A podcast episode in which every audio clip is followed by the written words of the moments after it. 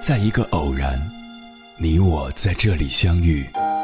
你有你的经历，我有我的故事。因为彼此的寻觅，我们走到一起。千山万水只为你，捎来谁的秘密？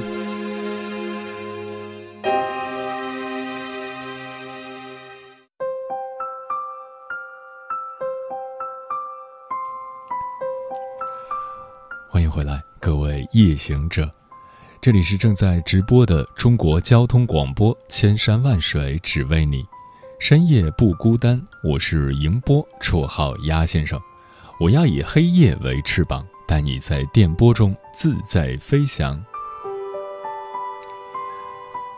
校园霸凌是一个让人非常不愿触及的话题，因为不管是曾经的受害者，还是施暴者。亦或是旁观者，我们都曾或多或少的参与了其中。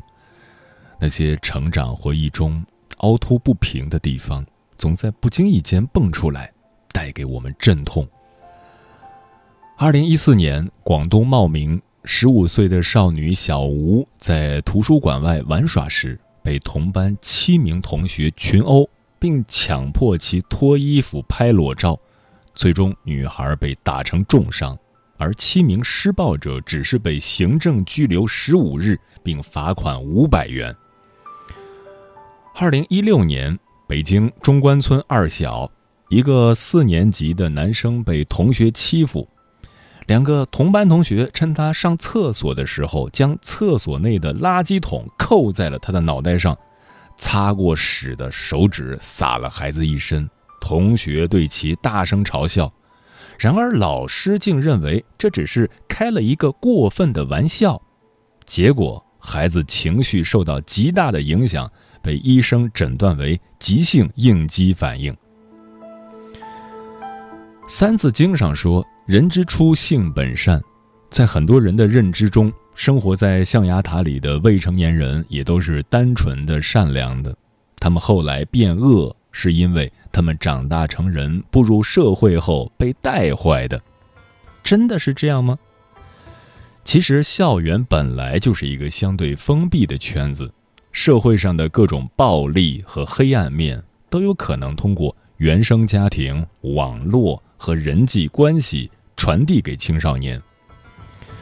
中国教育科学研究院研究员楚朝晖认为。要从思想意识的角度反思校园霸凌事件的多发。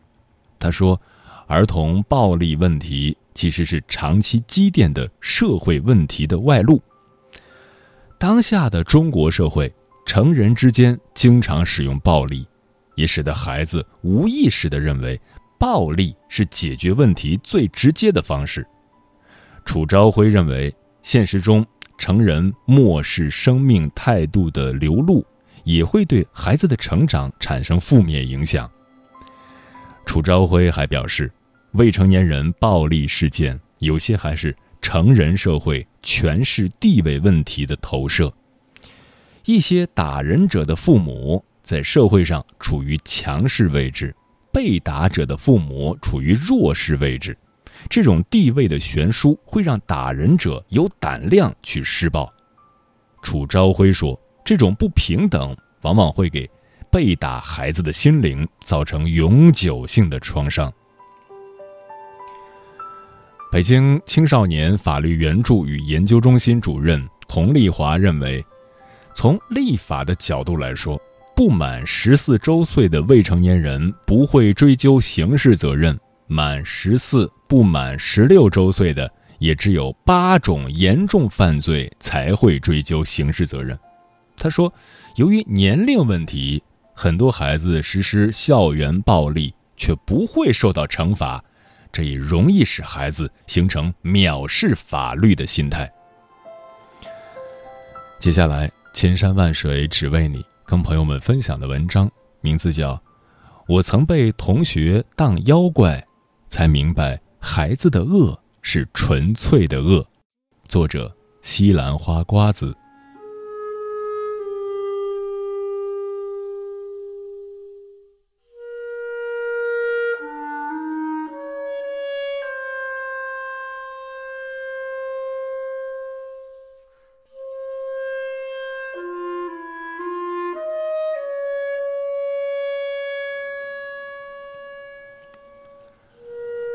二零一九年，一个叫做《我不是神女》的视频登上了热搜榜。视频的主人公叫做王胜男，原名王晶晶。他从二零零八年开始遭受校园欺霸、网络暴力，整整持续了十年。在这期间，王晶晶患上抑郁症，退学，多次自杀，但网络对她的恶意攻击从未停止。折磨王晶晶十年、改变她人生轨迹的开端，是因为一个茶杯。二零零八年，王晶晶以优异的成绩考入高中。两个男同学在一次打闹中，将他放在桌上的茶杯摔碎。同桌开玩笑地说：“你们惨了，王晶晶的茶杯要三百万。”事后，其中一个男生表示要赔偿王晶晶二百元。王晶晶表示：“不用了，那个茶杯本来就不值几个钱。”这是一件校园生活中再正常不过的小事，但王晶晶没有想到。她的噩梦从此开始。茶杯事件的帖子开始在网络流传，帖子火了后，与王晶晶认识的人开始揭露王晶晶家境并非富有，比如王晶晶穿地摊货，用一两百的老人机。正义感爆棚的同学纷纷陷入了揭发王晶晶的狂欢中。王晶晶试图去解释，也因为虚荣心而撒谎，一切开始越描越黑。小时候曾经矫正过牙齿，被编成从小学就开始整容。同学说他喜欢那个摔他杯子的男生，他回了句：“我不缺男朋友。”被放大成男友不断。接着。有人则将帖子大肆传播，甚至引发了千人围观神女的活动。神女是造谣者给王晶晶起的，小学整容，男友不断，炫富，一个神奇的女子。那时正是贴吧论坛兴起的时候，而王晶晶事件甚至一度冲到整个百度贴吧排行榜的热门。言语谩骂似乎渐渐不能给施暴者带来快感，有人开始对王晶晶进行殴打。王晶晶说：“一个从来没有见过的学姐当众拦下我，左右开弓的打了我二十个巴掌。没人阻拦，没人发声，所有人都在看这场热闹，甚至有男生骗取她的私密照并公布到网上，任人围观。”期间，王晶晶不止一次尝试过自杀，但是连自杀都会被人骂，这么多次都没有成功，是不是假的？后来因为抑郁症，王晶晶退学了，但别人对他的恶意嘲讽从未停止，有人还故意表示要和王晶晶做朋友，却在网上直播和王晶晶吃饭、逛街的照片，博取点击量。王晶晶俨然成为他们无聊生活的唯一乐趣，甚至王晶晶后来读了大专，她同校的老乡专门跑到新学校的贴吧，将对王晶晶的诽谤一字不差的复制粘贴，攻击王晶晶，仿佛成为了这些人生命中的一部分。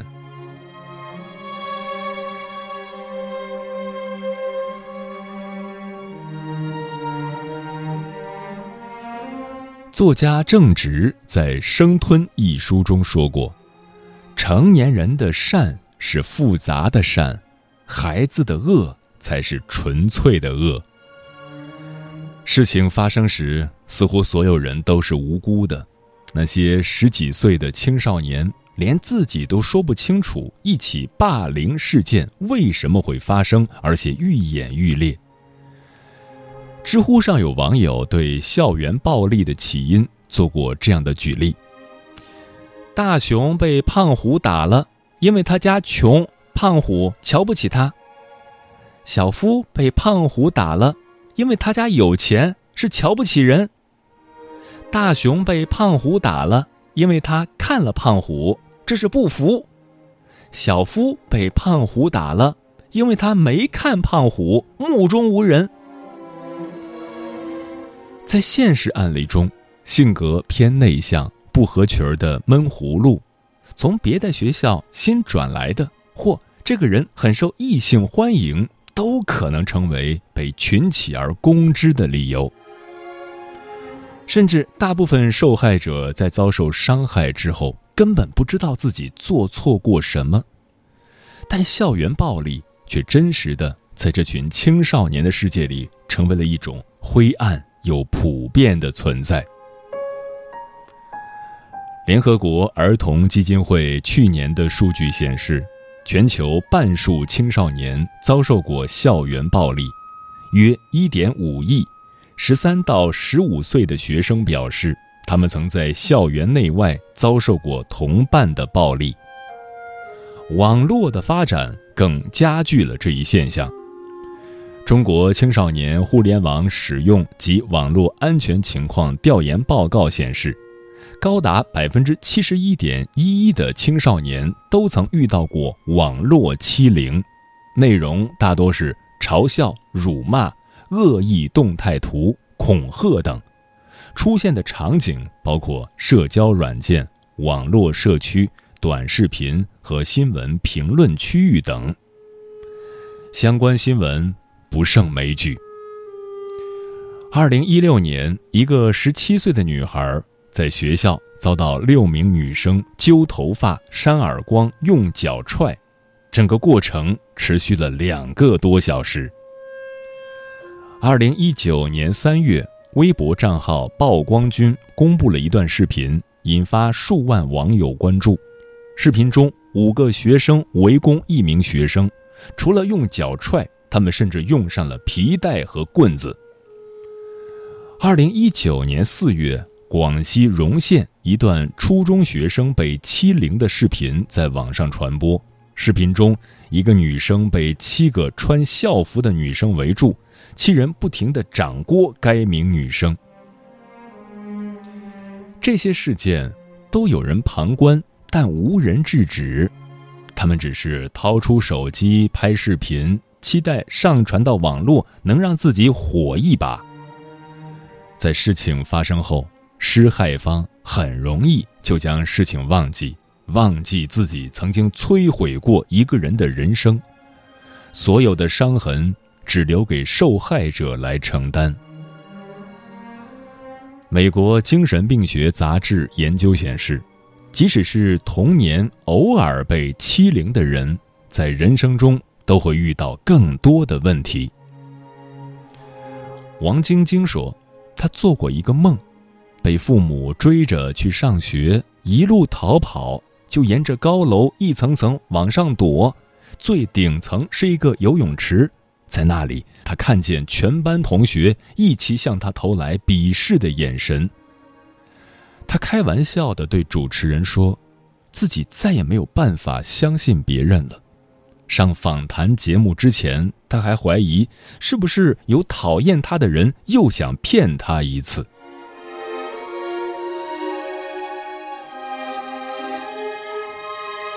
更让人心寒的是，施暴者从不知悔改。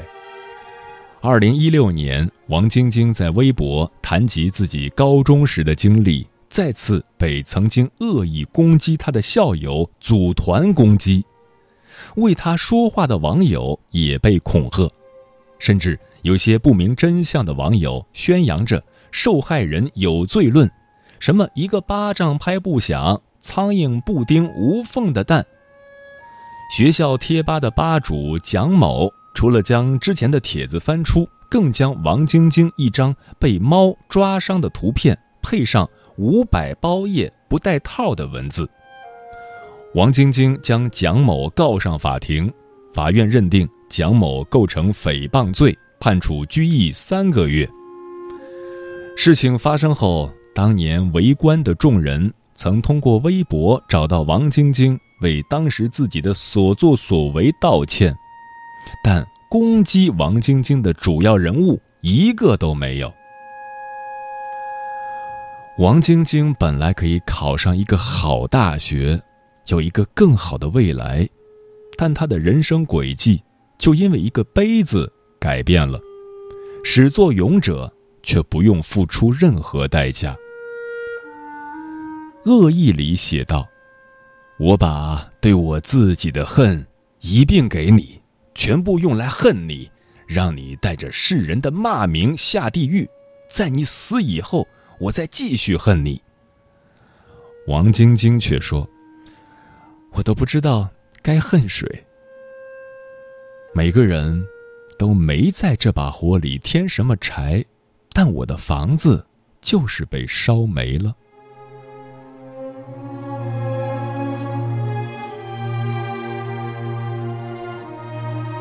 在校园暴力题材电影《悲伤逆流成河》里，易遥面对欺辱他的众人，质问道：“你们永远都不会承认。”自己做过的事情有多恶毒，你们之后的日子舒舒坦坦，没有一点心理负担。你们回首自己的人生，觉得自己挺好的了，觉得自己没有做过什么伤天害理的事。杀死我的凶手一定是你们。在校园暴力中，没有人可以置身事外，却少有人会挺身而出。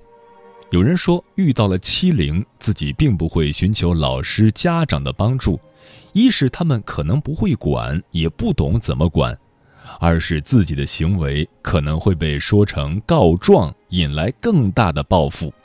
还有那句“为什么偏偏欺负你”，也足够让受害者感到无助。这是因为长期以来，校园暴力。总被当作同学间的开玩笑、小摩擦来对待，没有清楚的界定，就难有真正的处理机制。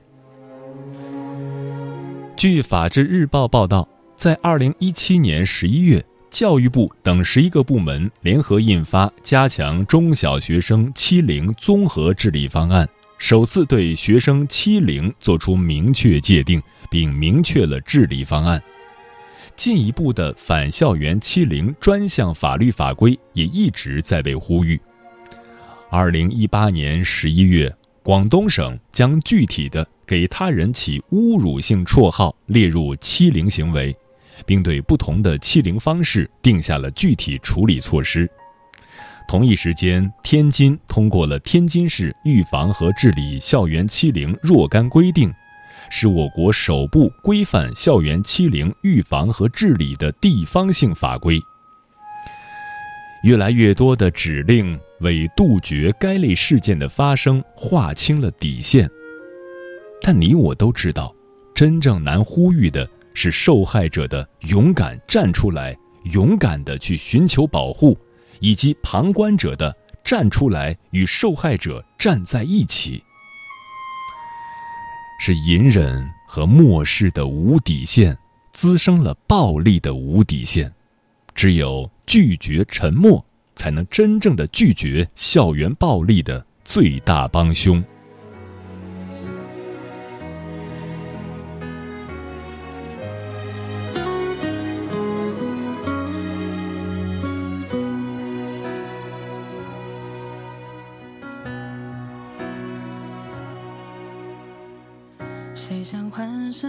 上干净校服，躲在角落哭？谁的书包飞出窗户，笔记很酸楚？谁的青春被世界辜负？谁的呐喊被旁观亵渎？小孩在孤岛没船只摆渡。谁的掌心意外沉重，砸进了双目？谁的笑声不怀好意，纠缠了前途？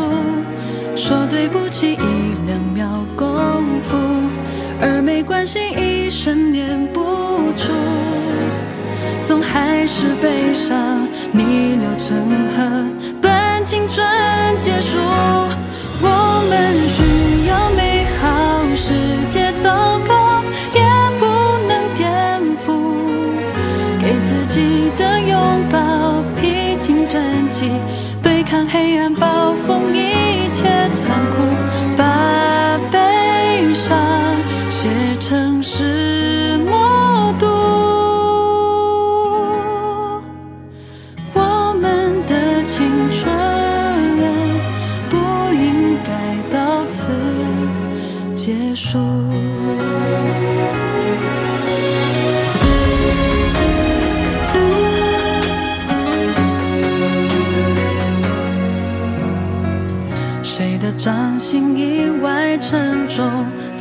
砸进了双目？谁的笑声不怀好意，就成了前途？说对不起一两秒功夫，而没关系一生念不出。如何面对孩子身上的恶？听友蔷薇花的猫说，孩子是富有想象力和创造力的，如果对于他身上的恶不及时的阻止和引导，将会变得很危险。与君同梦说，孩子还没出生的时候，胎教要做好；出生之后，父母的所作所为都会影响到孩子对于未知事物的探究，所以父母要做一个正确的引导。逆光飞翔说，出生的婴儿应是张未被描摹的白纸，然而现实社会是五彩斑斓、光怪陆离的。生命的诞生本身就潜藏着善恶两重性，父母作为启蒙老师，要时刻关注孩子的身心成长，循循善诱，让孩子在适度自由的空间得到良好的发展。嗯，找到适合的少年儿童行径解释模式，就是关注他们的身心健康。人性之恶也好，原生之痛也罢，从荧幕和社会新闻里感受到剧烈震撼后，我们最好不要立刻就做出任何判断和情绪，而应该去反思我们对孩子的教育。我们对童真。有过度的期待，却很少真正走进生命在初始阶段的内心。其实，人从抵达这个世界开始，生命就不受自己控制。第一反应是慌张、惶惑，同时也埋下了对躲藏的天然欲望。而伴随着漫长的被边缘化的成长过程，许许多多独自探索的角落。许许多多被幼稚模糊的面孔，也只能在些许的回忆片段里得以呈现。时间过得很快，转眼就要跟朋友们说再见了。感谢你收听本期的《千山万水只为你》。如果你对我的节目有什么好的建议或者想要投稿，可以关注我的个人微信公众号和新浪微博，我是鸭先生，乌鸦的鸭，与我取得联系。晚安，夜行者们。我听到传来的谁的声音，像那梦里呜咽中的小河。我看到远去的谁的步伐，遮住告别时哀伤的眼神。不明白的是，为何你情愿让风尘刻画你的样子？就像早已忘情的世界，曾经拥有你的名字，我的声音。那悲歌总会在梦中清醒，诉说一点爱上过的往事。那看似满不在乎转过身的，是风干泪眼后萧瑟的影子。不明白的是，为何人世间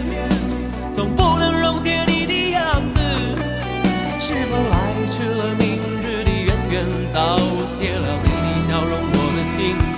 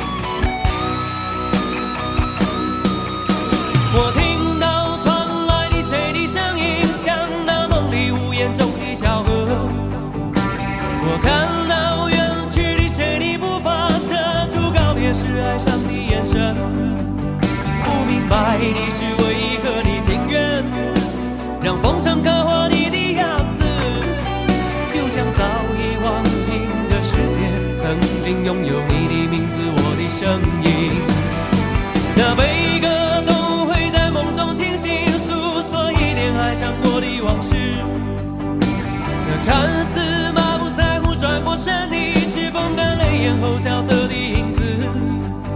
不明白的是为何人世间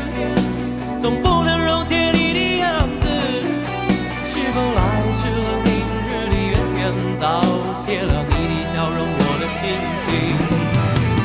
不变的你，伫立在茫茫的城市中，聪明的孩子，提着心爱的